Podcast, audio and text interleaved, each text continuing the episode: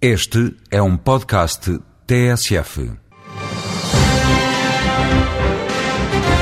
No espaço Voz Europa, o Ministro do Ambiente e Ornamento do Território, Nunes Correia, explica quais são os três eixos do terceiro quadro de referência estratégico nacional.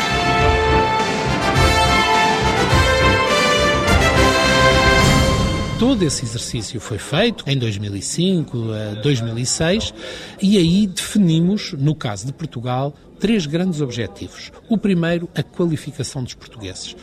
A qualificação dos portugueses, a, a, valorização do nosso potencial humano é seguramente a maior necessidade estratégica de Portugal.